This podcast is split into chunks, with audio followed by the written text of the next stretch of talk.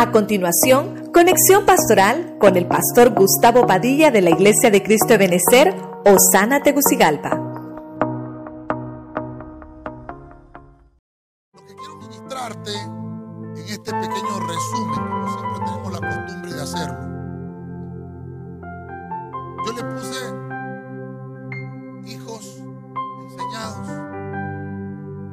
Como punto número uno, vemos que hay algo que tenemos que enseñarle que se llama honestidad.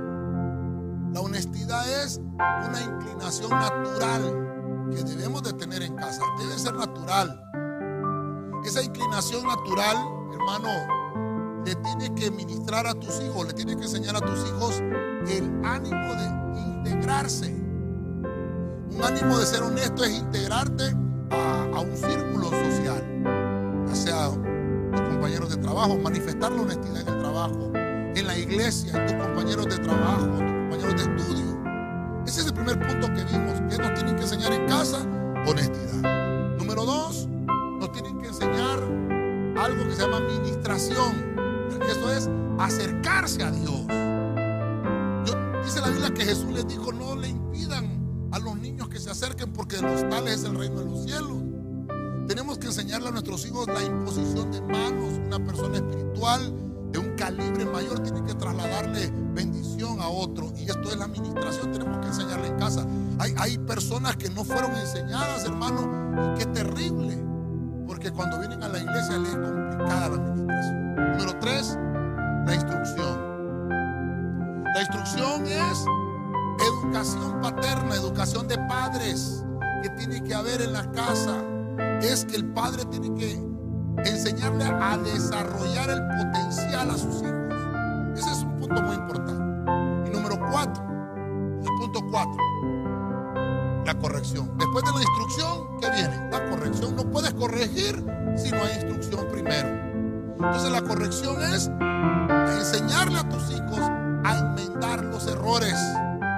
Y, y también como padres tenemos que aprender eso. Tenemos que aprender a enmendar errores.